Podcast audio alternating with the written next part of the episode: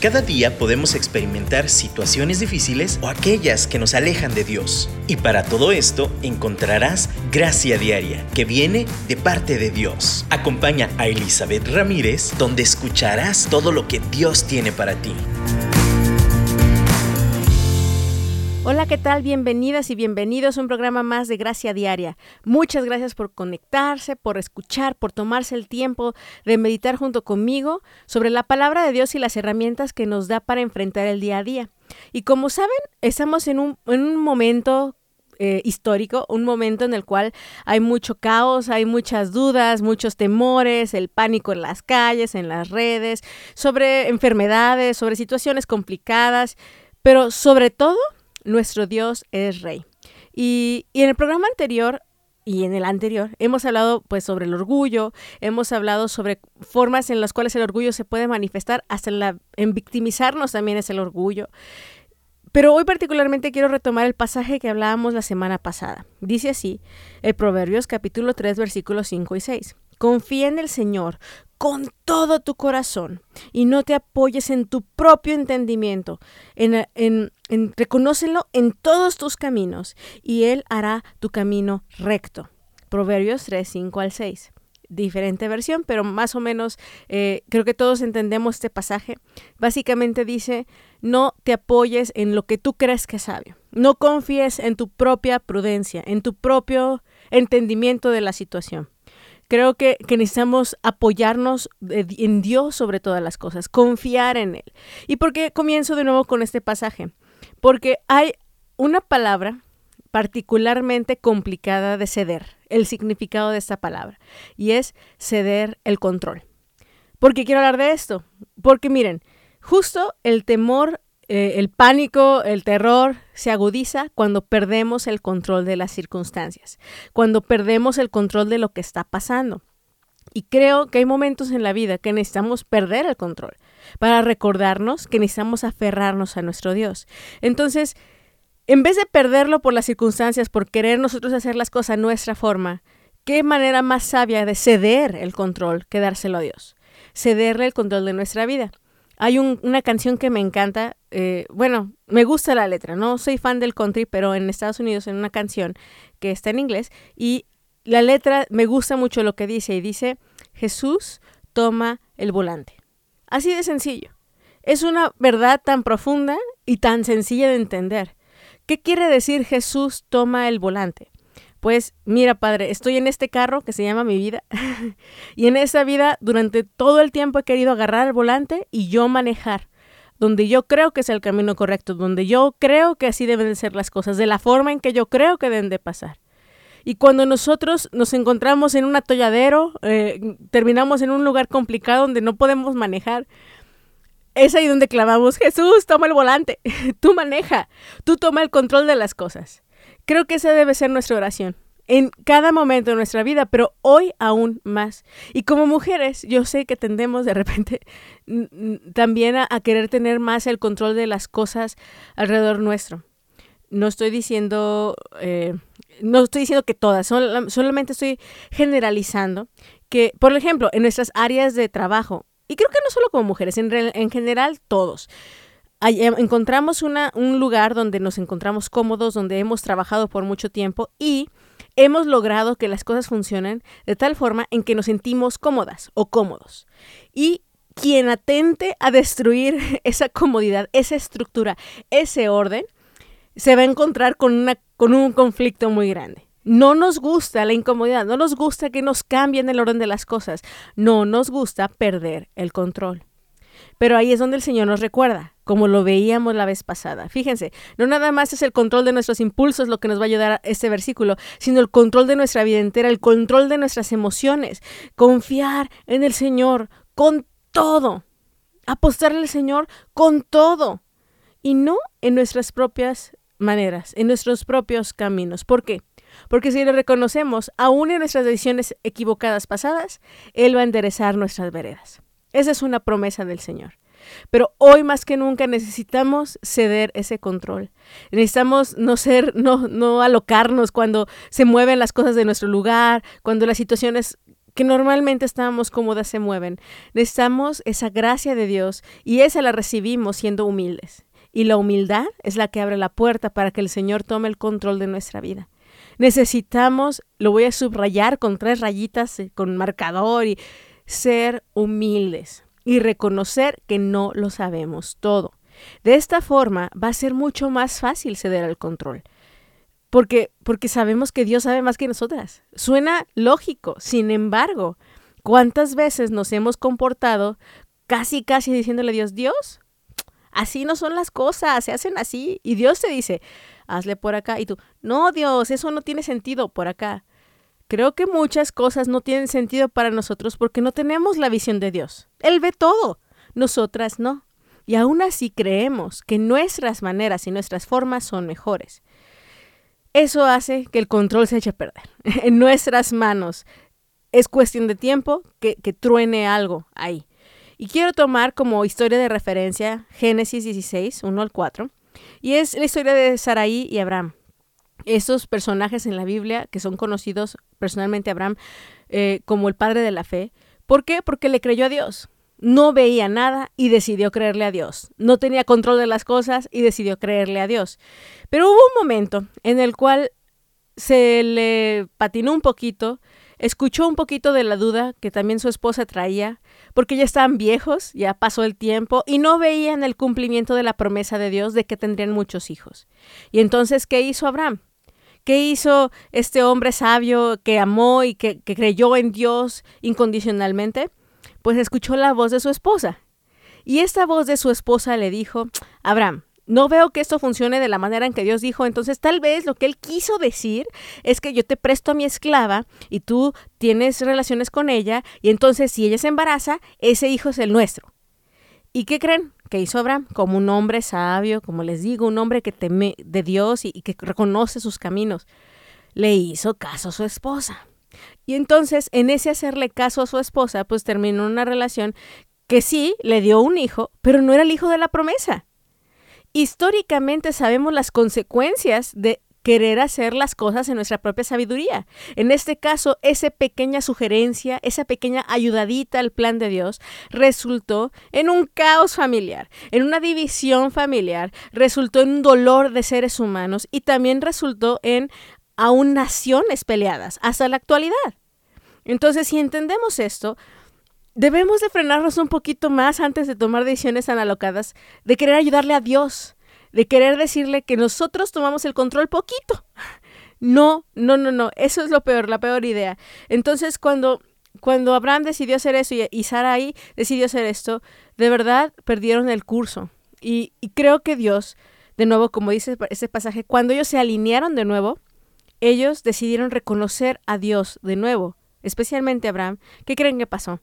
Dios enderezó los caminos y su promesa se cumplió. Más complicado, porque al final nosotros complicamos las cosas, pero su promesa se cumple. Quiero, quiero que reflexionemos sobre esto. Yo sé que la vida es complicada, yo sé que, que, es natural desear tener el control de las cosas. No es algo enfermizo. Enfermizos cuando de plano cada detalle, cada segundo, cada cosa que de nuevo se convierte en un trastorno, tenemos que tener control. Soltemos el control. ¿Por qué? Porque Dios sabe más que nosotras. Porque Dios sabe, nos ama más que cualquier otra persona en este mundo. Entonces, si nosotros confiamos en este Dios, va a ser mucho más sencillo que soltemos cuando las cosas se salen de nuestro control. Debemos de confiar más en Él. Necesitamos descansar que Él va a suplir nuestras necesidades. Y vamos a platicar de eso en el siguiente bloque. Pero de nuevo, antes de, reflexionar y escuchar este canto, quiero subrayar y decirnos, vamos delante de Dios, humillémonos, reconozcamos que Él nos hizo y no nosotras a nosotras mismas. Él tiene un mejor plan, Él tiene mejor idea de cómo hacer las cosas. Necesitamos ceder el control.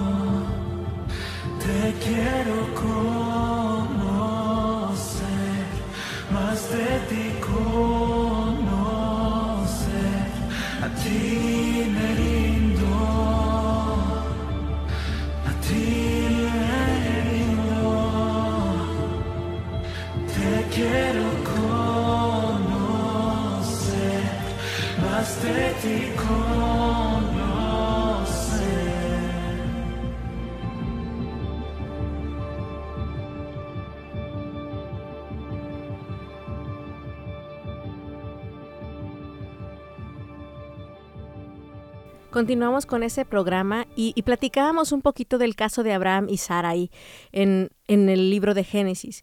Personas que sabían de Dios, vieron su poder, sabían que Él les guiaba, confiaban en Él, pero llegó un momento de desesperación. No veían que las cosas sucedieran como, como entendían la promesa y decidieron ayudarle a Dios. Eso hubo, tuvo consecuencias históricas largas que, que, que, bueno, las podemos ver aún en la, en la actualidad. Pero pero necesitamos entender que esto sucede cuando desconfiamos de Dios, cuando queremos tomar las cosas en nuestro poder, en nuestra sabiduría, en nuestra inteligencia, y, necesitamos soltarlo. Ahora yo quiero que usemos este tiempo para que le pongas nombre a esa cosa que tratas de controlar. ¿Qué estás tratando de controlar? ¿Cuál es esa situación que, que de verdad no puedes soltar? Y, puede ser algo como hasta el trabajo, o sea, la situación laboral, puede ser en tu casa, la cocina, nadie puede tocar la cocina, tengo ordenadas las cosas de cierta forma. Eh, una relación en particular. Creo que las relaciones interpersonales son las peores situaciones en las cuales podemos confiar que haya una relación. O sea, que haya un control en la relación. A eso me refiero. O sea, no, no podemos controlar un ser humano. Y eso es lo primerito que nos debería quedar claro. Pero aún deseamos querer controlar una relación y créanme, eso no va a tener un buen resultado. Entonces, ¿cuál es esa cosa que tratamos de controlar? Y, vamos a hacer las siguientes preguntas sobre esa, situación que deseamos controlar. ¿Vale la pena mi preocupación? ¿Vale la pena que esté tan obsesionada por controlar esa situación? También encontramos, por ejemplo, en el Nuevo Testamento, Jesús con sus amigas y su amigo Lázaro, Marta y María. Una vez fue a visitarlos y entonces encontramos a una Marta bien trabajadora, limpiando la casa, haciendo de comer para todos sus invitados. Y, y, cuando llega Jesús y sus discípulos, lo que hace María, la hermana de Marta, es sentarse a los pies de Jesús y escucharla. ¿Ustedes qué creen que dijo su hermana? Ay, qué linda María, está ahí sentadota mientras yo trabajo. Pues no, estuvo ahí este, haciendo corajes, Marta, pero llegó un punto en que se hartó y le dijo, a ver Jesús, dile a María que me ayude. Yo aquí trabajando y está echada ya a tus pies. ¿Y qué le dijo Jesús? Ella ha escogido lo mejor y nadie se lo puede quitar. Creo que descansar en nuestro Dios, creo que tener confianza en Él puede parecer hasta conchudez. La gente puede decir, ¿por qué estás tan relajada? ¿Por qué no te estresas? ¿Por qué no estás...?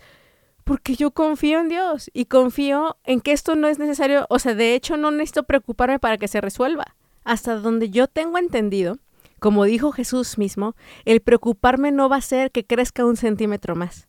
El preocuparme no va a resolver mi problema económico.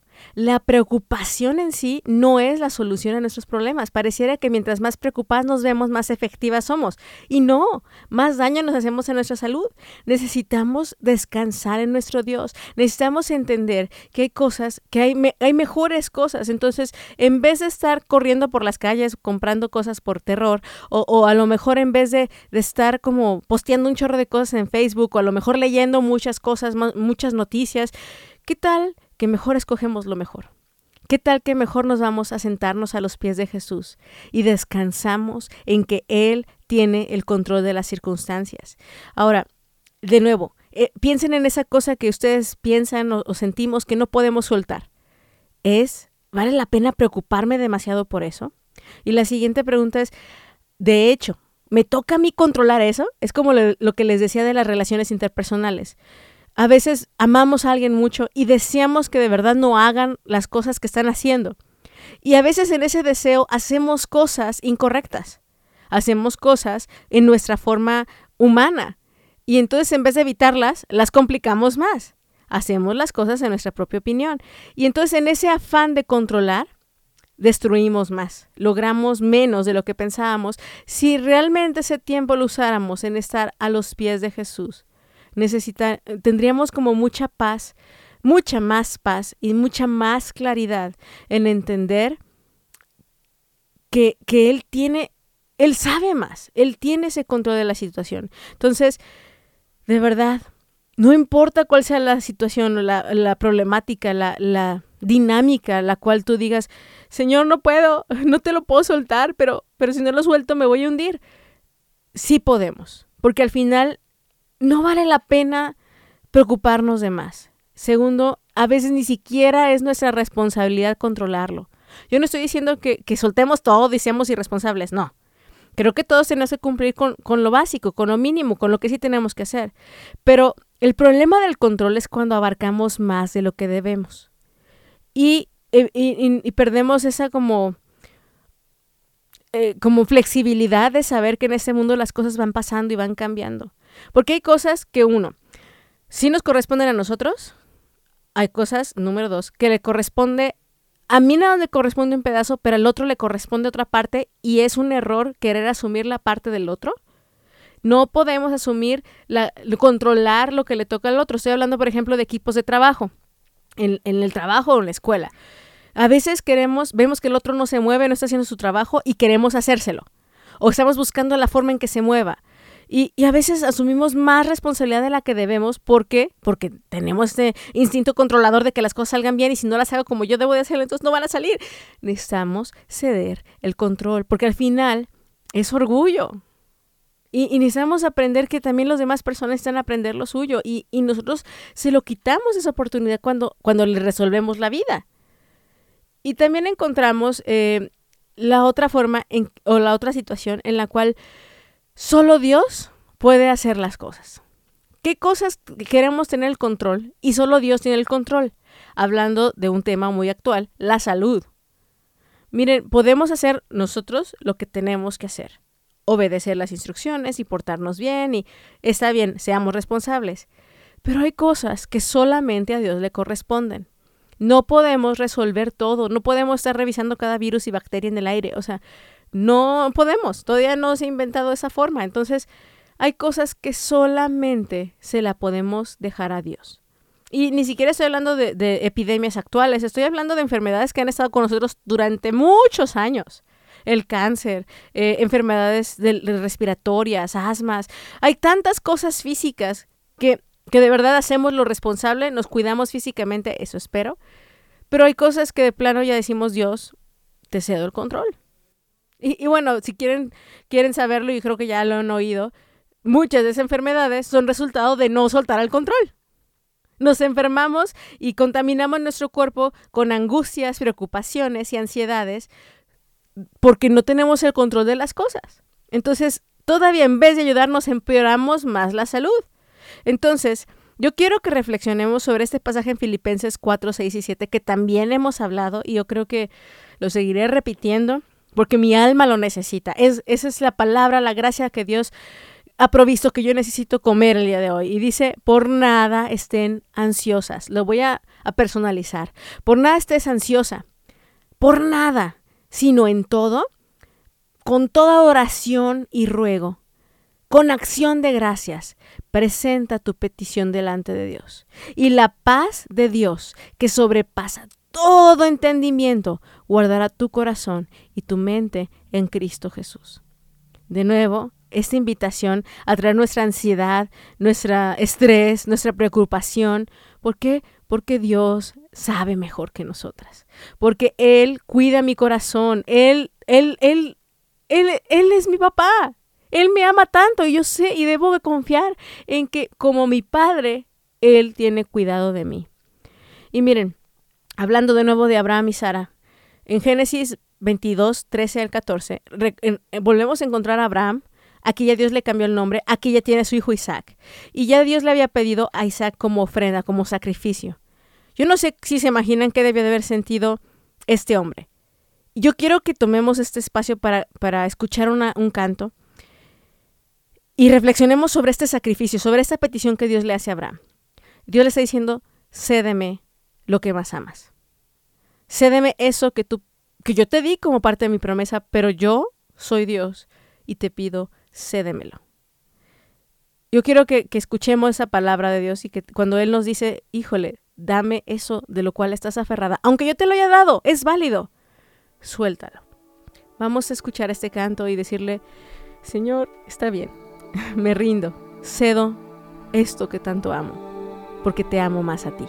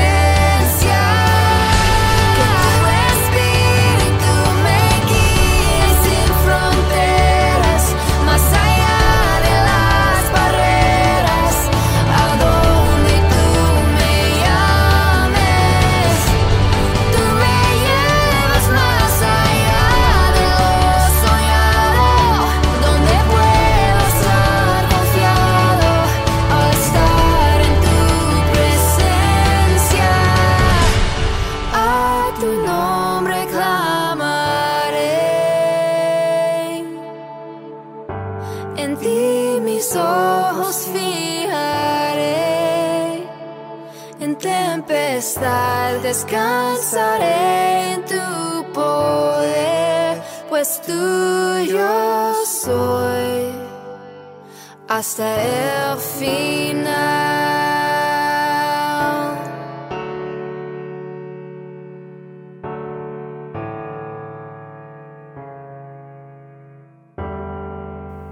Estamos recordando este, esta parte de la escritura en la cual Dios le pide a Abraham que le ceda su único hijo, al que más ama, al que él le había prometido.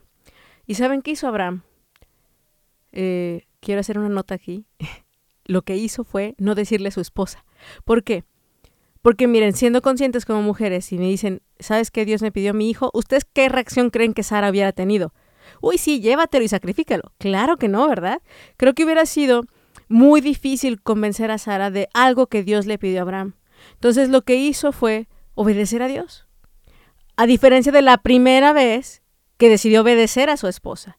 Yo quiero aquí hacer la nota al pie. Necesitamos tener mucho cuidado de la influencia que ejercemos como mujeres, porque puede ser muy buena o muy mala. Y aún con fines y con uh, cierta lógica en nuestra, en nuestra manera de pensar. Pero al final no es la lógica de Dios. Y varones, también aquí una exhortación a que escuchen a Dios. No estoy diciendo que no escuchen a sus mujeres, solo estoy diciendo que a veces ponemos a las personas antes que Dios mismo, muy frecuentemente. Y de eso se trata, de hecho, el programa de hoy. Cedamos ese control que aún le hemos cedido a otras personas. Ni siquiera nosotros lo tenemos, a veces se lo cedemos a otras personas. Necesitamos dárselo a Dios. Y en esta ocasión, Abraham aprendió la lección y dijo, Señor, va, va, lleva a Isaac a ese lugar. De hecho, no le dice al principio y entonces le pregunta a su hijo, papá, ¿dónde está el sacrificio? ¿Dónde está el cordero? Y, Abraham, muy sabio, le dice, ¿sabes qué, hijo? Dios proveerá. Y entonces llegan al lugar. Él Abraham está dispuesto a sacrificar a su hijo, lo prepara, Isaac ya está consciente que él es el sacrificio y confía también en este Dios que, que le habla a su papá. Y entonces ya todo está listo, levanta su mano a Abraham. Y entonces en ese momento le dice Dios, detente, porque ahora sé de verdad lo que hay en tu corazón. Y entonces Dios provee una ofrenda, un sacrificio en lugar de su hijo Isaac. Y entonces ven el corderito ahí amarrado entre las ramas y lo agarran y lo sacrifican a Dios. Y entonces Dios llamó a ese lugar, Dios proveerá. Esa historia siempre me ha fascinado. ¿Por qué? Porque es una relación con Dios, es una en la cual Él nos reta a ceder todo, aún aquello prometido, a, a de veras atestiguar con nuestras acciones nuestra confianza en que aún de las piedras Dios era capaz de darle hijos a Abraham que Dios podía resucitar a su hijo. Que, que, aunque esta instrucción sonara bien loca y no sonara conforme a lo que conocían de Dios, él conocía también la voz de Dios, que sabía que era él y lo iba a obedecer. Y Abraham decidió obedecer. ¿Y saben qué? Experimentó a Dios como nunca antes. Experimentó al Dios que provee.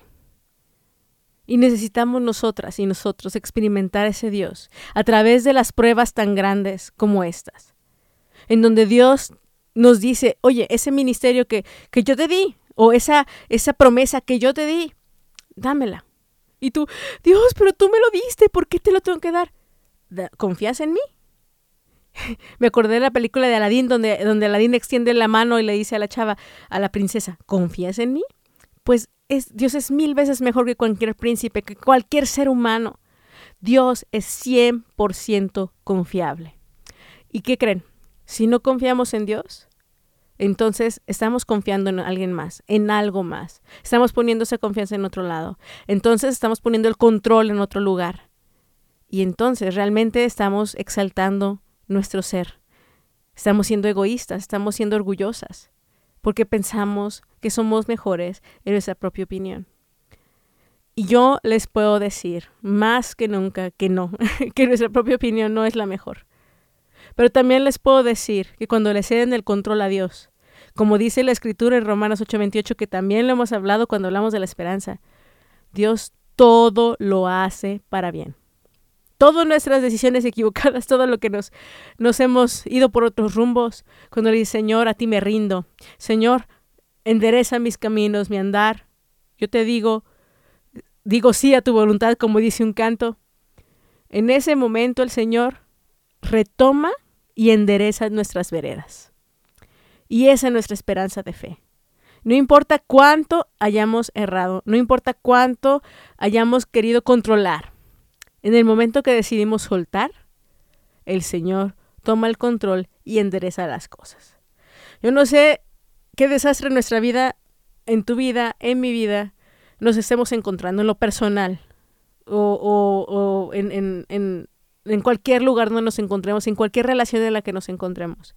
Solo les puedo decir que si confiamos en Dios, le soltamos el volante, le soltamos el control remoto de nuestra vida, Él va a hacer cosas maravillosas. Esa es nuestra esperanza. ¿Y cómo podemos hacer esto en forma práctica? Primero seamos conscientes, conscientes de qué áreas queremos controlar de más. Si es en todo, entonces vamos desmenuzando parte por parte y empecemos a ceder poco a poquito. Número uno, con toda oración y súplica, con acción de gracias. Oremos, hablemos con Dios, estemos a los pies de Jesús como María estuvo. Dejémonos de afanar, como dijo Jesús a Marta. Marta, Marta, toda afanosa. No, a los pies de Jesús. Y que Él nos traiga la luz sobre esas cosas que queremos, hemos querido tener el control constante. Y de segundo, y después de esto, es qué cosas prácticas puedo hacer para soltar el control. Y, y, ahí sí voy a hablar de cosas prácticas. Por ejemplo, si es de nuevo volviendo al ejemplo de trabajar en equipo, si la otra persona está encargada de una parte y yo eh, me siento toda emocionada por hacer su parte porque veo que no está haciendo lo suyo, la parte práctica es me voy a detener porque no es mi parte estoy consciente que debemos ayudar, está bien, si nos solicitan, sí, sí, sí. Mm, quiero, creo que entienden la postura de una cosa es ayudar y otra cosa es querer resolver. Y como mujeres nos gusta andar resolviendo y arreglando todo lo de los demás. No, necesitamos dejar que Dios obre. Y finalmente, no puedo dejar de decir y de aclarar y de especificar que la mejor y la mayor evidencia de confianza en nuestro Dios, de, darle nuestra confianza plena de atestiguar públicamente que Él es en el que descansamos, Él tiene el control de nuestras vidas, es la obediencia. Abraham obedeció y ahí Él demostró que Él soltaba el control de su familia, de su ministerio, de su llamado, de su propósito, porque Dios sabe mejor. Él sabe mejor que nadie lo que nos conviene. Él nos ama más que nadie.